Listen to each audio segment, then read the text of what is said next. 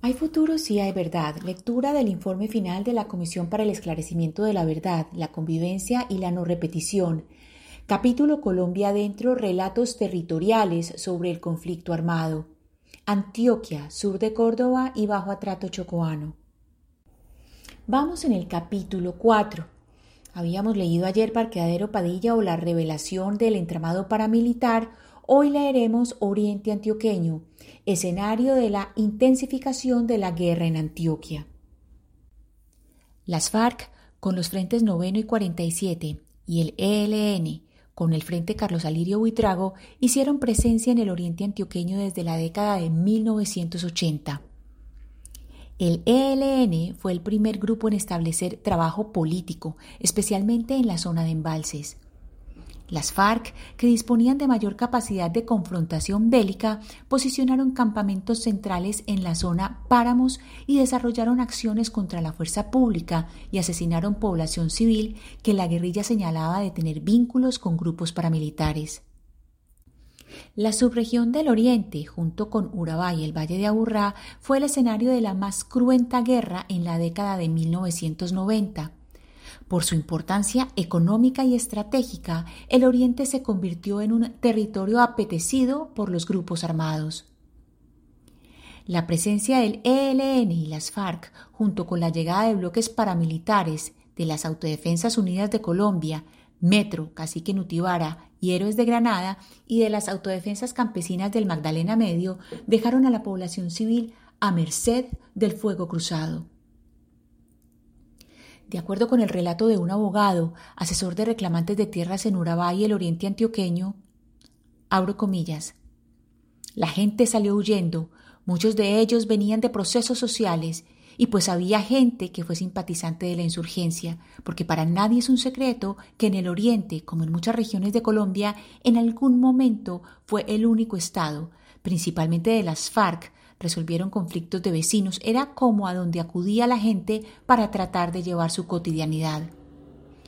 Entonces, cuando llegan los grupos paramilitares, pues identifican tantas personas que son o que podrían ser simpatizantes o que sobrellevaban su vida con esos grupos que tienen que salir expulsados entonces esa expulsión se da precisamente por ese fuego cruzado, pero a diferencia del Urabá antioqueño, no había ni de parte de los paramilitares ni de la insurgencia como un interés de apropiarse o de quedarse con esos territorios, porque más allá de pernoctar y tener algunos campamentos, no había como ese interés de permanecer, hacerse con la propiedad de esos previos. Eso lo puede explicar de alguna manera que esos predios son muy montañosos, son predios muy pequeños y que tienen una explotación muy limitada. Entonces allá se ven muchas flores, café, aguacate. Cierro comillas. Las FARC, según lo establecido en su plan estratégico y en la octava conferencia, se concentró en las zonas cercanas a la autopista Medellín-Bogotá, territorio que compartieron con el ELN. El Oriente, además de ser estratégico por los proyectos minero-energéticos y su conexión con Medellín, también ha tenido una amplia tradición alrededor de las movilizaciones sociales y las luchas políticas, con movimientos cívicos y juntas de acción comunal organizadas y críticas frente a los modelos de desarrollo.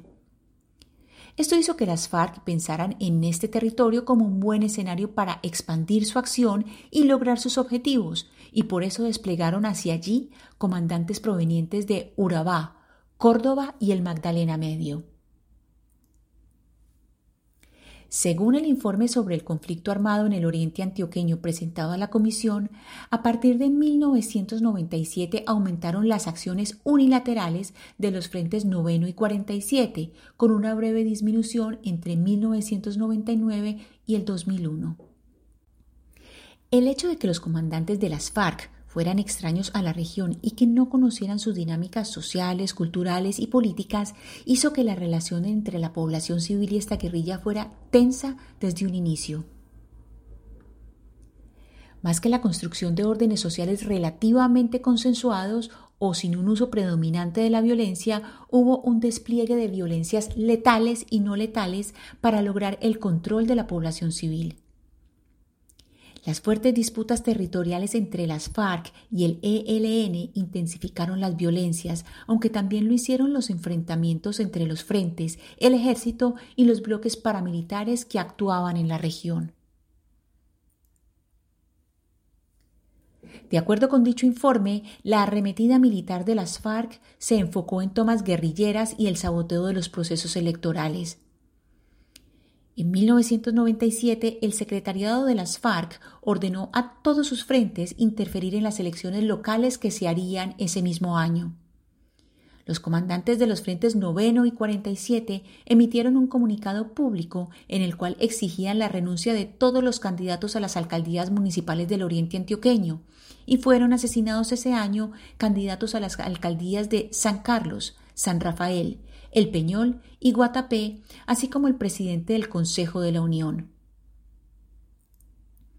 Finalmente, los candidatos de 20 de los 23 municipios de la región renunciaron masivamente.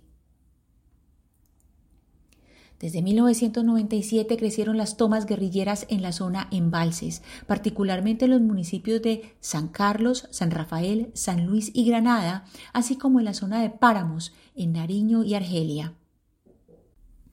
Estas acciones no solo demostraron la capacidad militar de las FARC, sino que sacaron al Estado de estos territorios y provocaron un despliegue de violencia masiva contra la población civil. Según el relato de una víctima del conflicto armado en Sonsón, la violencia más fuerte llegó a finales de la década de 1990 y los primeros años de la década de 2000. Abro comillas. El 20 de agosto del 2000 mataron al esposo mío. En ese tiempo, pues, tanta violencia acá en el municipio.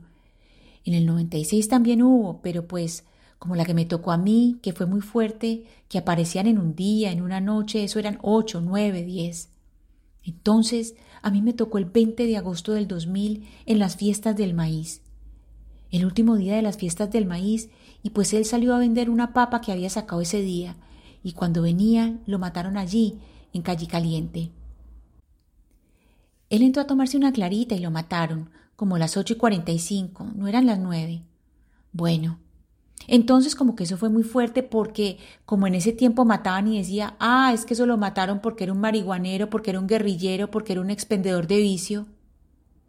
Bueno, entonces eso sacaron un montón de cosas. Yo era como una loca, pues yo decía, pero, pero, ¿por qué? ¿Por qué? ¿Por qué? Porque entonces cuando empezaron a matar, que yo me acuerdo de que el primer día que empezaron, el 15 de julio. O sea, eso en un momentico mataron un montón. Entonces yo le decía, ay, mi hijo, qué miedo, cómo están matando de gente. Ay, mi hijo, si usted de pronto ha hecho alguna cosa por ahí, váyase mejor. Dijo, ah, yo no me voy a ir. ¿Por qué me voy a ir si yo no debo nada? Cierro comillas. Hasta aquí nuestra lectura de hoy. Mañana cerraremos el capítulo 4 con la lectura El secuestro o los estados delirantes de la guerra. Gracias por oír. Lectura casera Ana Cristina Restrepo Jiménez.